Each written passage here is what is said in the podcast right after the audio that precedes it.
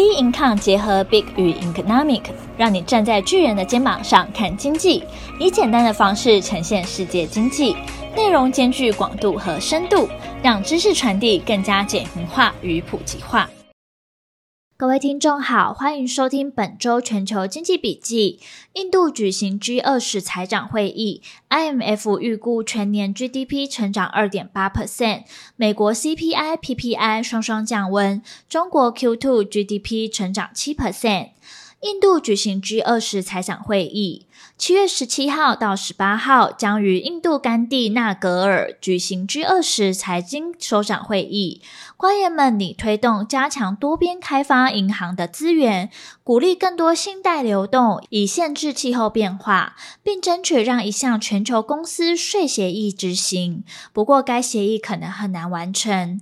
作为今年 G 二十的轮值主席国，印度。今年四月的财长会议上未能促成联合声明发布，甚至连主席国的总结声明都没有，这凸显出这个组织内部存在严重分歧。预计德国和英国财长、欧洲央行总裁拉加德等几位高层官员将不参加此次会议。美国财长耶伦将出席。在美国努力加强美印关系之际，这将是他九个月内第三次访问印度。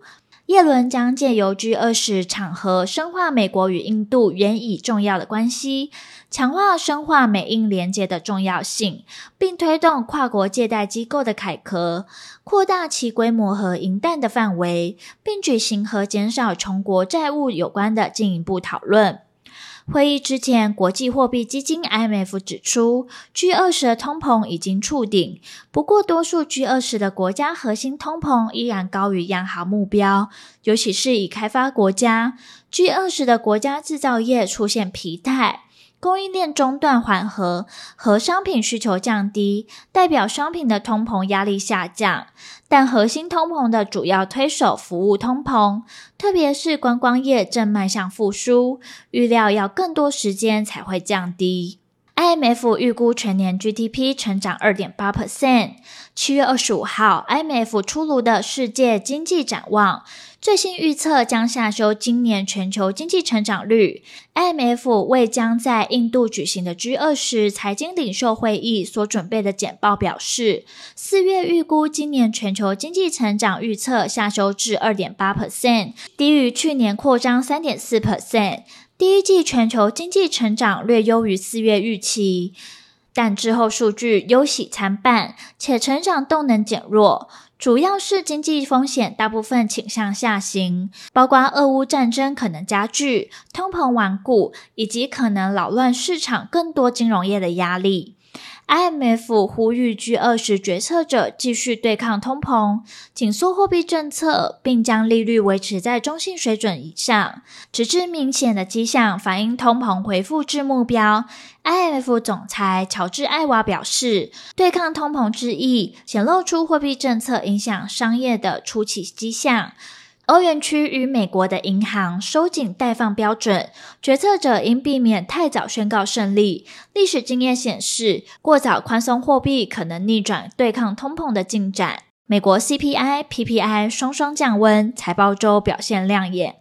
七月十三号，美国劳动部公布六月消费者物价指数 CPI 与生产者物价指数 PPI 年增率分别双双降温，CPI 年增三 percent，优于市场预期的三点一 percent，创下二零二一年四月以来新低。而不包括能源和食品价格的核心 CPI 则为四点八 percent，同样优于市场预期的五 percent。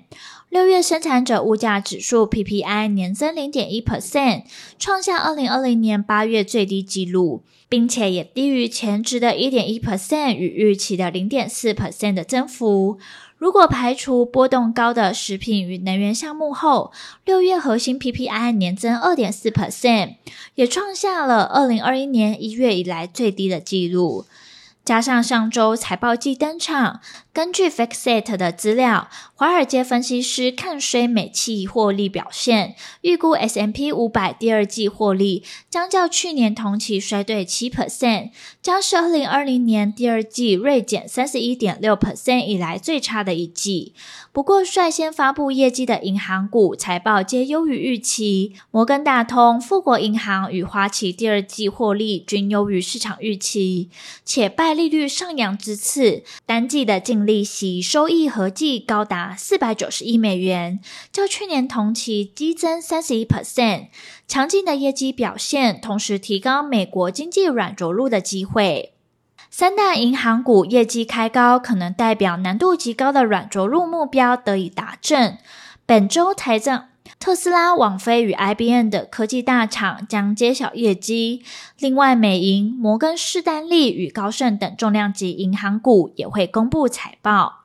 投资人信心大增，MSCI 全球股指在过去五个交易日上涨三点五 percent，创下去年十一月来的最大涨幅。美股多头持续掌控盘势，道琼工业指数连涨五天。上周大涨逾两 percent，纳斯达克周线劲扬三点三 percent，同创三月以来最大涨幅。S M P 五百尾盘因获利回吐卖压出炉，翻黑收低零点一 percent，但盘中仍触及二零二零年四月以来最高。中国 Q2 GDP 增长七 percent，去年基期低的假象。